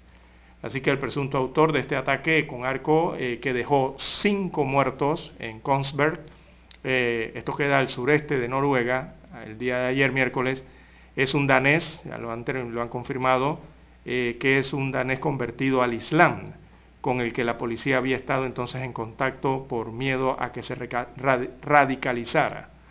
Se trata de un convertido en el Islam eh, o al Islam, declaró un responsable de la policía noruega durante una rueda de prensa ofrecida temprano este jueves hubo temores relacionados con una radicalización del individuo presentado como un danés de 37 años de edad. Esos temores eh, que llevaron a las autoridades a vigilarlo se remontan al año 2020, inclusive hasta antes. Cinco personas murieron en este ataque, otras dos resultaron heridas, eh, que causó entonces una gran conmoción este ataque en el apacible eh, reino escandinavo donde en la última década se perpetraron dos atentados de ultraderecha. Así que están investigando en Noruega para aclarar si se trata de un ataque terrorista o no lo es. Eh, según las autoridades, eh, relativamente señalan las autoridades que están seguras de que actuó solo, lo que dan los primeros indicios eh, de este ataque que ha llamado la atención a toda Europa y a nivel eh, internacional. Con arco y flecha mató a cinco personas e hirió a otras eh, dos más. Bien, la oposición chilena presentó ayer en la Cámara de Diputados una acusación constitucional, o sea, un juicio político para destituir al presidente del país, Sebastián Piñera, tras las supuestas irregularidades en la venta de un proyecto minero develadas en los papeles de Pandora. Las causales de esta acusación son dos. Una, porque el presidente ha infringido abiertamente la constitución en relación al principio de probidad. Y en segundo lugar, por comprometer gravemente el honor de la nación, anunció el diputado socialista Jaime Naranjo, rodeado de representantes de todas las bancadas opositoras.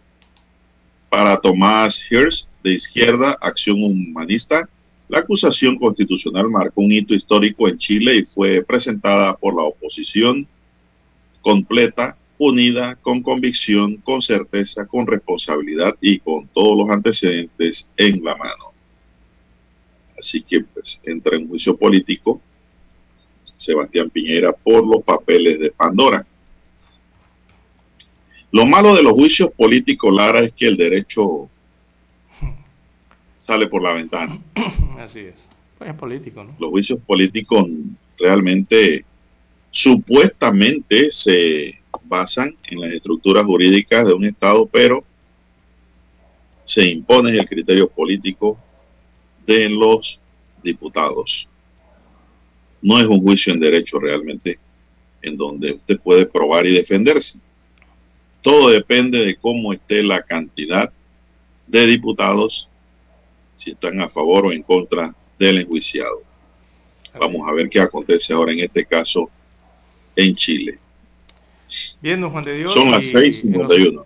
En, en los Estados Unidos de América, en el borde, en la frontera con, en sus diversas fronteras, eh, los Estados Unidos ha anunciado que va a abrir en noviembre sus fronteras terrestres para los vacunados contra la COVID-19, tanto la de Canadá como la de México, eh, la, que comparte con ambos países.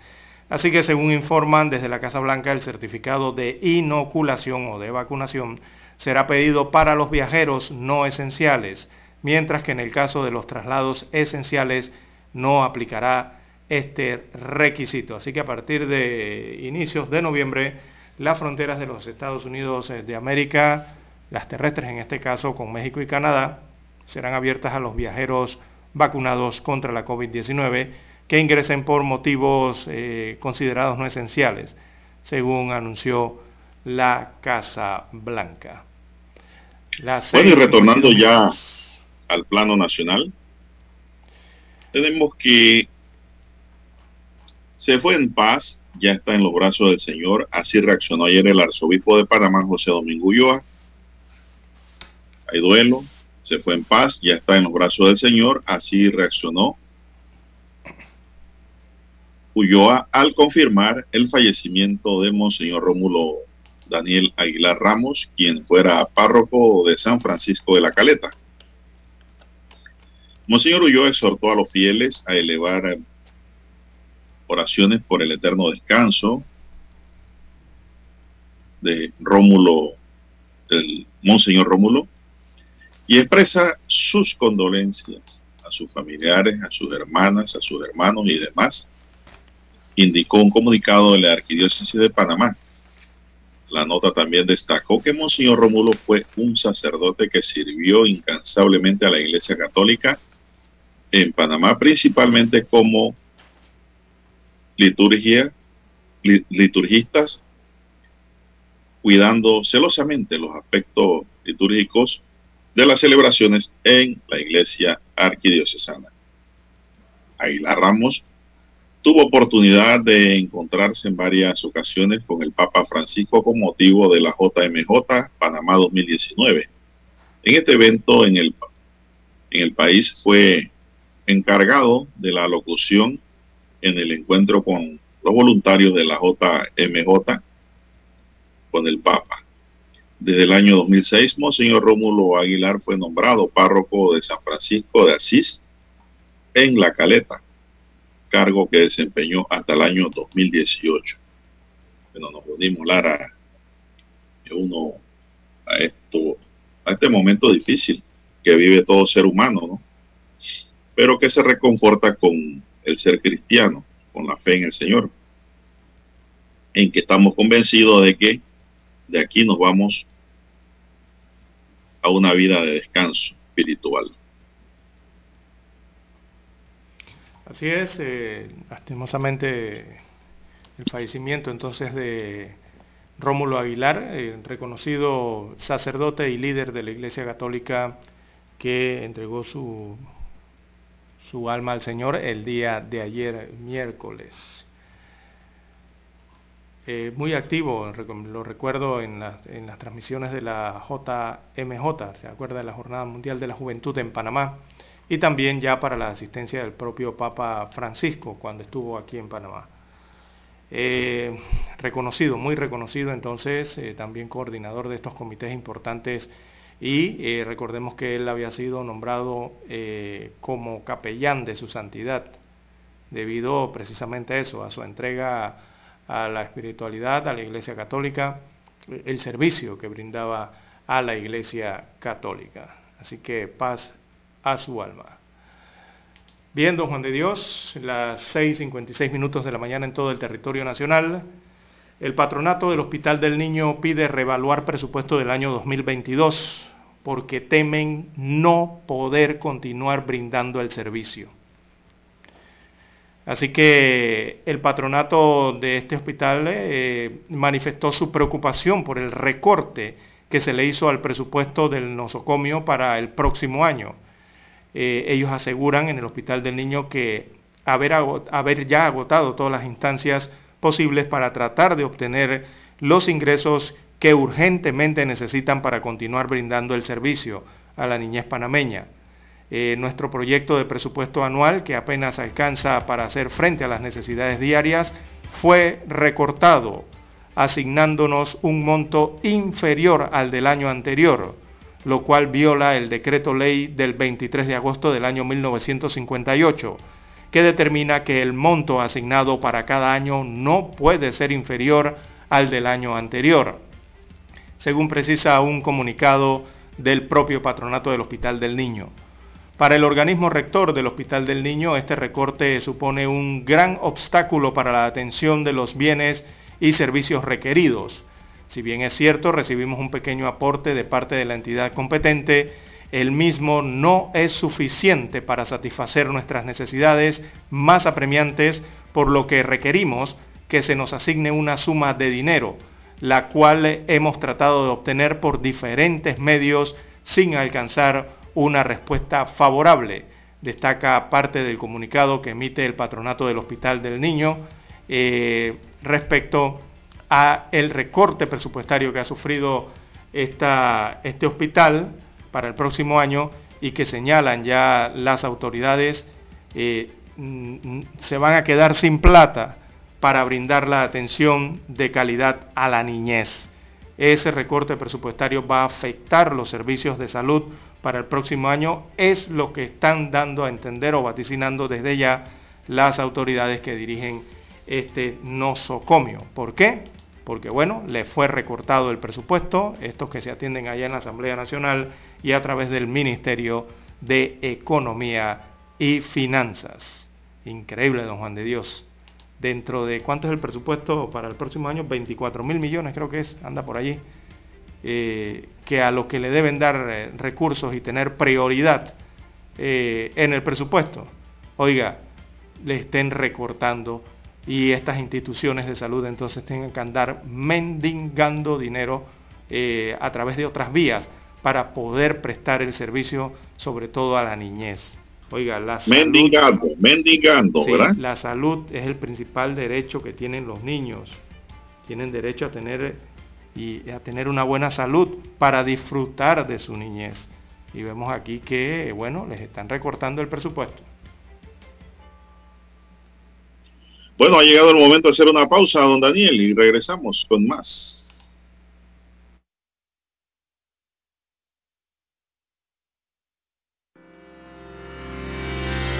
Esta es la hora. 7 AM. 7 horas. Omega Estéreo, 40 años con usted en todo momento. El satélite indica que es momento de nuestra conexión. Desde Washington vía satélite y para Omega Estéreo de Panamá, buenos días América. Buenos días América, vía satélite desde Washington.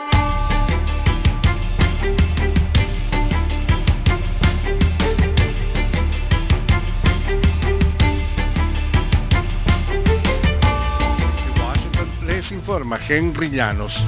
El primer mandatario colombiano hizo un llamado a líderes regionales para buscar una respuesta hemisférica a la actual crisis migratoria en su visita por Estados Unidos. Nos informa Celia Mendoza. La visita del presidente de Colombia, Iván Duque, a Nueva York, donde recibió este martes la insignia de oro de la Sociedad de las Américas en reconocimiento a las políticas migratorias de su administración para los venezolanos, resaltó la actual crisis migratoria en la frontera colombo-panameña, donde diariamente hasta mil migrantes haitianos salen a cruzar el tapón del Darién desde Necoclí, Colombia, según las autoridades locales. Yo creo que esto ya no es un tema solamente de Colombia o de Panamá. Estados Unidos se prepara para retomar su asiento en el Consejo de Derechos Humanos de la Organización de Naciones Unidas después de que la administración Trump se retirara de este controvertido organismo en 2018.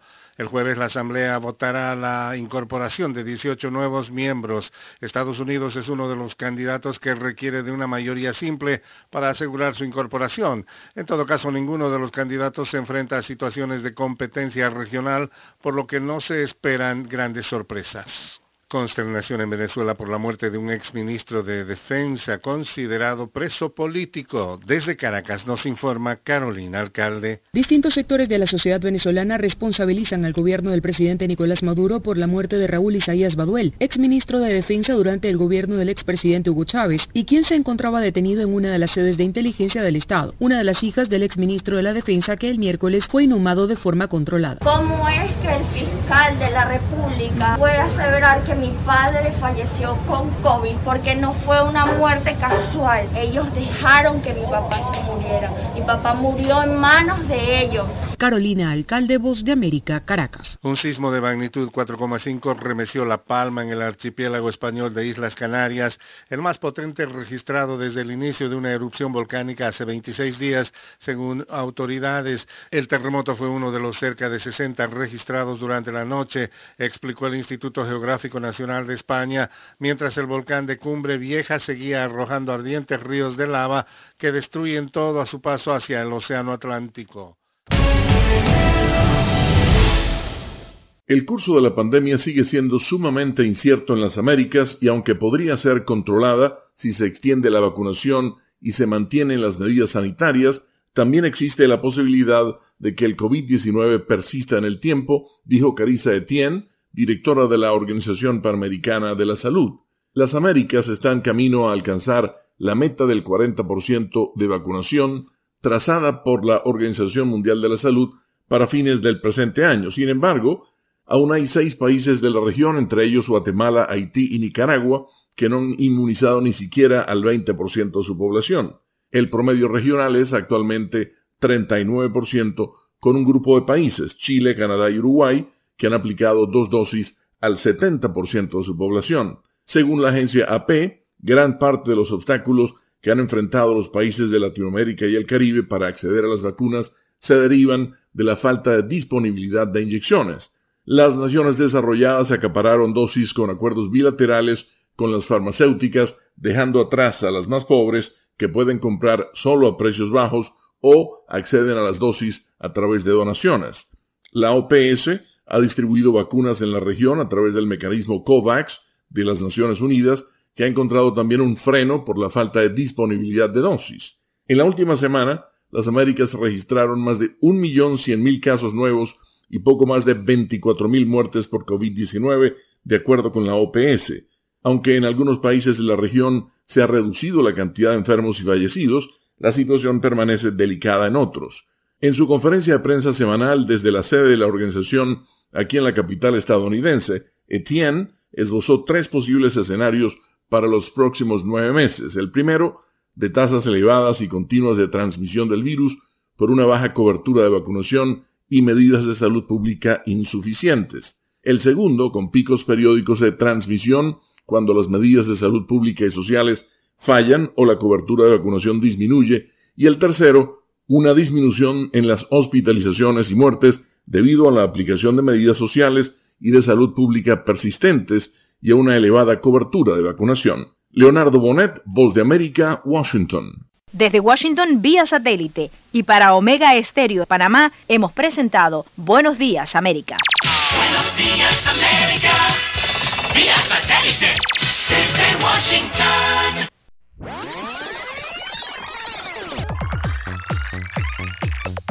Omega Stereo tiene una nueva app. Descárgala en Play Store y App Store totalmente gratis. Escucha Omega Stereo las 24 horas donde estés con nuestra aplicación 100% renovada.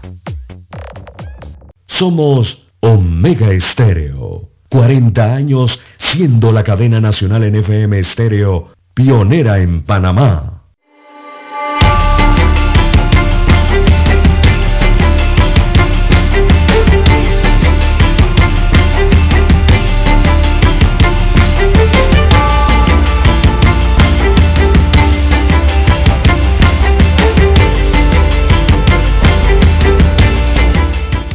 Buenos los días 14 y 15 de octubre de 2021, o sea, hoy y mañana queda suspendido el acceso a los turistas nacionales y extranjeros a la Reserva Natural del Cerro Ancón por motivos de trabajo de rehabilitación y mejoras dentro del área protegida. Las adecuaciones en el Cerro Ancón durante estos dos días consisten en la reparación de las cercas, limpieza de las vías, aceras y monumentos del patrimonio histórico, además del mantenimiento y pintura de las bancas, pasamano del lugar, entre otras. Otro de los trabajos proyectados en esta área protegida por el Ministerio de Ambiente es la reparación del hasta la bandera que ondea en la cima de este histórico cerro que data de 1979. La habilitación de senderos con adoquines, rampa para discapacitados, barandales seguros y poda de los árboles a fin de mantener la visibilidad del paisaje natural. Así que hoy y mañana pues estará dando mantenimiento y estará cerrado el paso a los turistas nacionales y extranjeros al Cerro Ancón. Sí, hace años que no visito el Cerro Ancón, don Juan de Dios. Tengo rato que no visito el Cerro Ancón también, ¿eh? Mucho tiempo. Bien, eh, don Juan de Dios, también la empresa, ya que estamos allí en el área del Cerro Ancón, la empresa y trabajadores de carga portuaria eh, firman acuerdo. Así que dirigentes del Sindicato Industrial de Trabajadores eh, del Servicio de Carga Portuaria y Terrestre firmaron ayer un acuerdo con la empresa Panamá International Terminal para esto con la mediación del Ministerio de Trabajo.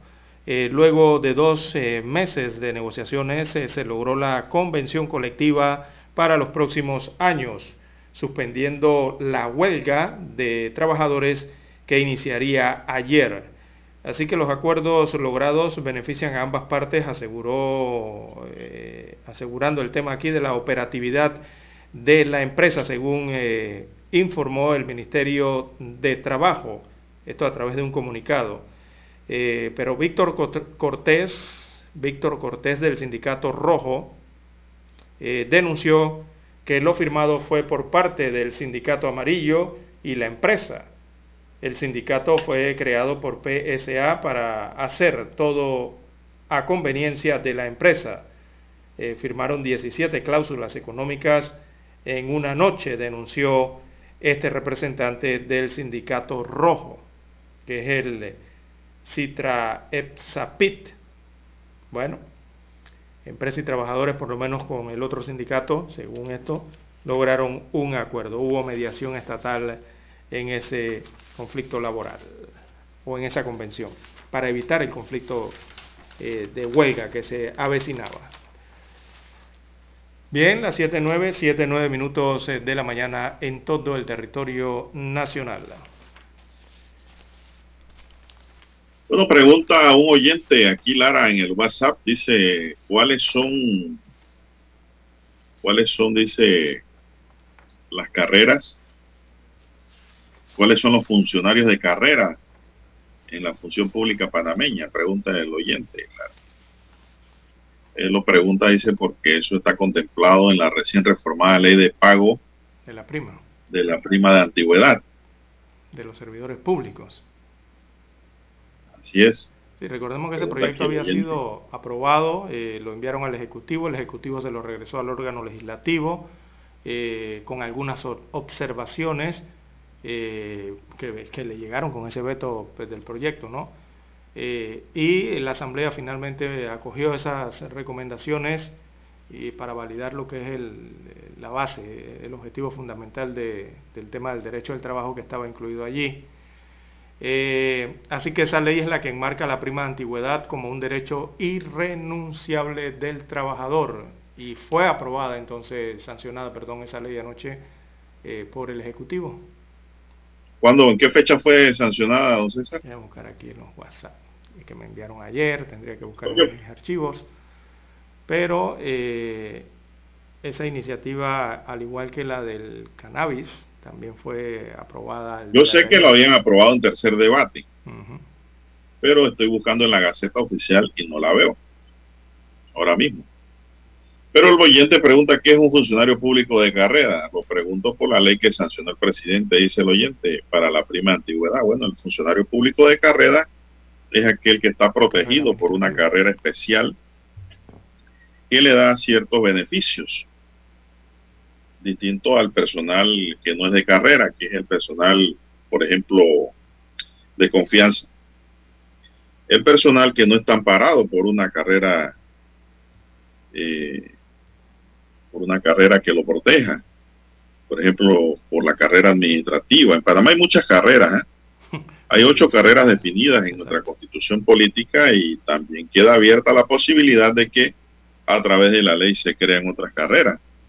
Por ejemplo, tenemos la carrera administrativa, la carrera judicial, la carrera docente, la carrera diplomática y consular, la carrera de las ciencias de la salud, la carrera policial, la carrera de las ciencias agropecuarias, la carrera del servicio legislativo y las otras que la ley determine. Entonces, Esa posibilidad queda abierta allí por la propia constitución. ¿Qué le indica a usted, don César, entonces el tema de la reforma que se hizo para el pago de la prima de antigüedad a los funcionarios? Bueno, que quedan amparados allí. Eso fue aprobado en tercer debate eh, el día... Ha sido aprobado en tercer debate, ¿no? Bueno, en Gaceta Oficial no ha salido. No lo veo tampoco, lo estaba buscando. Sí fue aprobada en tercer debate. Pero el, el trauma que hay en la aplicación de la ley Lara es que dice que no se puede pagar ni un solo centavo a ningún funcionario que termine funciones o haya terminado funciones hasta que no se nombren los tres magistrados. Que la ley exige que se nombren como los magistrados administrativos de la función del funcionariado. De la función pública, creo que ese es el título. De la función pública, correcto, así mismo es. Y pues esto lo creó, se creó en el gobierno de Varela, para que sepan.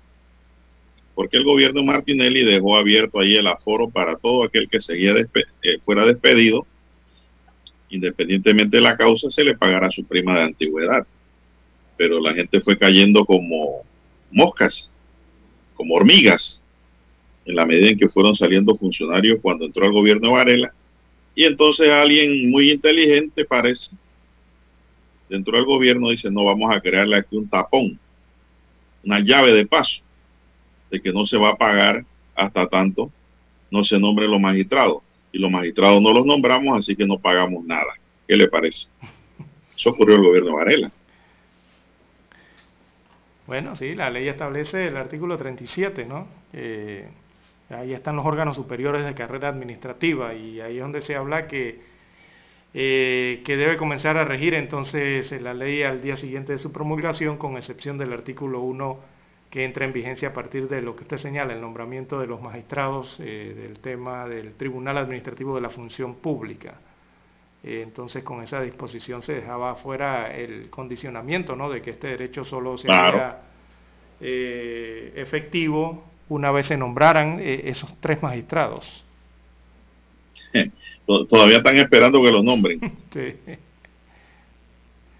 Bueno, Lara, ante esa situación, pues realmente ahora mismo cursa en la Corte Suprema de Justicia una demanda de inconstitucionalidad que el suscrito presentó en función de que pues están incumpliendo la ley eh, bajo subterfugios para no pagar ese derecho adquirido de los trabajadores del sector público que tienen derecho a recibir esa prima de antigüedad, ya sea porque se hayan jubilado, porque los hayan destituido o se hayan retirado por cualquier causa. Vamos a ver si la nueva ley que sale crea la sustracción de materia, lo que nosotros hemos presentado ante la Corte Suprema de Justicia, realmente. Que ver la causa allí y si se le empieza a pagar en verdad eh, a las personas que han adquirido ese derecho y que se lo tienen allí retenido. Así mismo es, don Juan de Dios. Bueno, el Código de Trabajo establece que los trabajadores que cuenten con un contrato indefinido tienen derecho al pago de la prima de antigüedad al momento de la terminación de la relación laboral, ¿no? Eh, por cualquiera sea su causa esa terminación. Eh, en tanto, en la ley aprobada por la Asamblea se establece que el servidor público permanente, también el servidor público transitorio o contingente o de carrera administrativa, cualquiera que sea la causa de la finalización de las funciones, eh, tendrá entonces derecho a recibir una prima de antigüedad a razón de una semana de salario por cada año laborado en la institución. Eh, evidentemente desde el inicio de la relación eh, sea permanente, ¿no?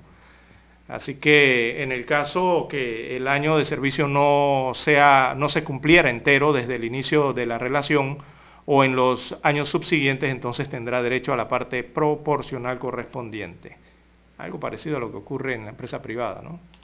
Pero con la aclaración aquí que se establecen eh, el salario por semana, por cada año laborado en la institución pública. Bueno, en la empresa privada con eso no hay problema, don César. Eh, todo el que termina su relación laboral en contratos indefinidos en el sector privado, se le paga su prima de antigüedad, que es un derecho adquirido. El problema estaba, o está todavía, porque se mantiene vigente, ese problema está en los servidores públicos, en el funcionariado. Vamos a ver cuándo empieza a funcionar de manera correcta la reforma que introdujo ahora la Asamblea Nacional de Diputados. Con la ley 127 que reconoce la prima de antigüedad a los servidores públicos al desvincularse de la administración pública por cualquier causa. Ya que la que estaba vigente era la del 2017, de la que le hablé que, le hablé que creaba una llave de paso en el pago de esos, de esos derechos a los trabajadores.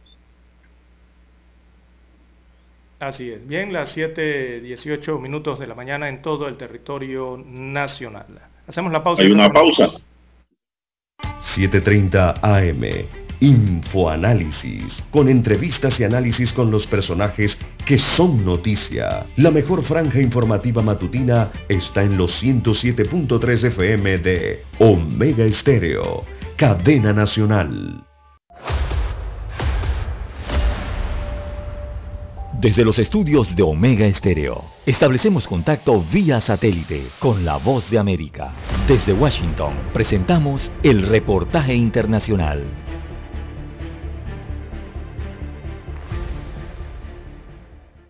Mientras la Armada de Colombia continúa en la búsqueda de al menos seis personas desaparecidas en aguas del Caribe, luego del naufragio de una embarcación con 29 migrantes y que dejó además tres muertos, las autoridades denunciaron que bandas de tráfico de personas están utilizando puertos y lanchas ilegales para zarpar con migrantes hacia la frontera con Panamá, con fatales consecuencias como explica el contraalmirante Juan Rosso, comandante de la Fuerza Naval del Caribe. Esto es una irresponsabilidad por parte de personas inescrupulosas que quieren aprovechar la situación de aglomeración de migrantes que hay en Ecoclí y les ofrecen este tipo de embarcaciones y los llevan a puntos clandestinos para embarcarlos. Y es que mientras la situación de hacinamiento en Ecoclí continúa siendo crítica, en la frontera con Panamá cientos de migrantes a diario también exponen sus vidas a múltiples peligros para cruzar la espesa selva del tapón del Darién. La canciller de Colombia, Marta Lucía Ramírez, reiteró el llamado a la comunidad internacional para que haga frente común contra esta tragedia. Lo que nos pasa en Necoclí es producto de que Ecuador los dejó subir, pero Panamá no los puede absorber a todos. Panamá dice yo no puedo recibir más porque Costa Rica no me los deja pasar y así sucesivamente, pero mientras tanto son miles de personas sufriendo y con el riesgo enorme de perder la vida como lo estamos viendo hoy tan dolorosamente. Entre tanto, el presidente Iván Duque dijo que en la visita que realizará a Colombia, el secretario de Estado de Estados Unidos, Anthony Blinken, prevista para la próxima semana, su gobierno pedirá que la administración Biden aclare a los haitianos que el Estatuto de Protección Temporal no es una aprobación generalizada y de esa manera desestimular la migración. Manuel Arias Naranjo, Voz de América, Colombia. Escucharon vía satélite desde Washington el reportaje internacional. Para anunciarse en Omega Estéreo marque el 269-2237. Con mucho gusto le brindaremos una atención profesional y personalizada. Su publicidad en Omega Estéreo. La escucharán de costa a costa y frontera a frontera. Contáctenos 269-2237. Gracias.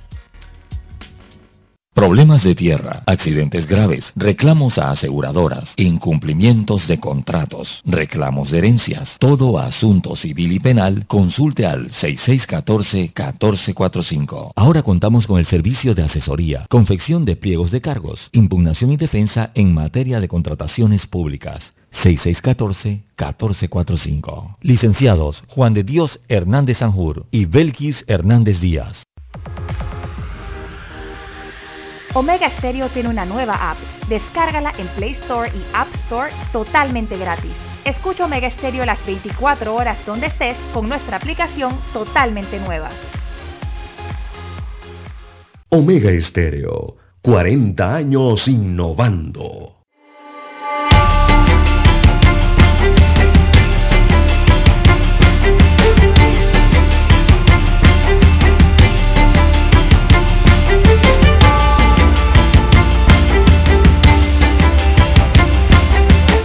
Bueno, ¿qué le parece, don César, si al himno nacional le cambiasen la letra? No, no, no, ¿por qué? Bueno, hay una iniciativa presentada por un ciudadano, abogado, psicólogo, historiador de nombre Tomás Raimundo Vegaso, quien presentó ante la Asamblea Nacional de Diputados esta iniciativa que busca modificar una estrofa del himno nacional de Panamá. De acuerdo con el abogado, Vegaso decir que este mundo feraz, dice productivo, abundante, fructífero, entre paréntesis, es de Colón, es algo fuera de toda realidad histórica y jurídica. En esta línea, Vegaso argumenta que Cristóbal Colón fue un marino al que solo se le otorgaban los títulos de almirante, virrey y gobernador general, jamás dueño de las tierras descubiertas, como se canta en el himno nacional de Panamá. Por lo tanto, jurídicamente los dueños de la tierra descubierta eran los reyes católicos y no Cristóbal Colón. El abogado propone que en lugar de decir que este mundo feraz de Colón, se cante de este mundo feraz de Panamá. Ajá. ¿Qué le parece la propuesta, don César? Oiga, ¿qué diría eh, Jerónimo de la Osa Escobar? De que le quieren cambiar la letra de su himno, ¿no? Si estuviese vivo. Y bueno, Santo Jorge también que creó la música, pero más bien Jerónimo de la Osa, ¿no? Que fue el que creó la letra. Sí, pues la música seguiría, la música no cambiaría sí, nada. La, que, eh, que sería la letra del himno nacional. Eh, lo que nos está diciendo aquí, según lo que le escuché a usted, don Juan de Dios, es que eh, ya los tiempos de la República cambiaron entonces por eso hay que cambiar el, himno nacional. El tiempo de la canción esta nacional ya había pasado, pues, por el tema de que se dio en aquella historia colonial. Y ya hoy somos Panamá, independiente. Bueno, yo lo que entiendo aquí es que la interpretación que hace el historiador y abogado es de que Está mal dicho eso porque Cristóbal Colón jamás ha sido dueño de, tierras descubiertas. Y la estrofa dice este mundo feraz de Colón. Pareciera dar algo insignificante, pero son cosas interesantes, ¿no? En la evolución histórica de nuestro país. Puntos de observación y controversias que se originan por la letra en este caso. Indudablemente que aquí se refiere a la propiedad. El abogado cuando habla de que Cristóbal Colón nunca fue dueño de tierras. Por eso hay que cambiar esa letra. Vamos a ver qué dirán los españoles.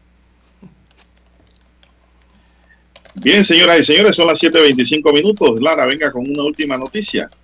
Se nos acaba el tiempo. No, eh, bueno, para ese cambio no se requiere modificación a la Constitución. Tengo para ver, no, no. Es, es por ley, puede ser por ley. Eh, no, quiere modificación de la ley. Sí, de la ley, es por ley. Eh, sí, porque en la Constitución no, no habla de, de, los símbolos patrios. Me parece que no. Creo que no. No es que eso se creó mediante ley. Sí, exacto, sí. No, me, me, estaba acá. Bien, eh, bueno, Don Juan de Dios, eh, al final del noticiero, bueno, el proyecto de reformas electorales eh, está entre retiro y nuevas propuestas, es lo que se está discutiendo en la Asamblea Nacional. Eh, se han retirado varias propuestas, el cambio democrático retiró la renovación anticipada, esa propuesta hicieron una justificación de por qué la retiraban ayer y llamaron mucho la atención las declaraciones de uno de los magistrados del Tribunal Electoral, en este caso el magistrado Alfredo Junca, que dijo que es el momento de eliminar los residuos, ese conocido, esa conocida R o lo que se conoce como residuo electoral. Eh, asegurando que lo relacionado al tema del cociente y medio cociente y residuo ha generado una gran insatisfacción en la población. Así que necesitamos un sistema que nos que, que muestre claramente que el que ganó es el que tiene más votos, dijo.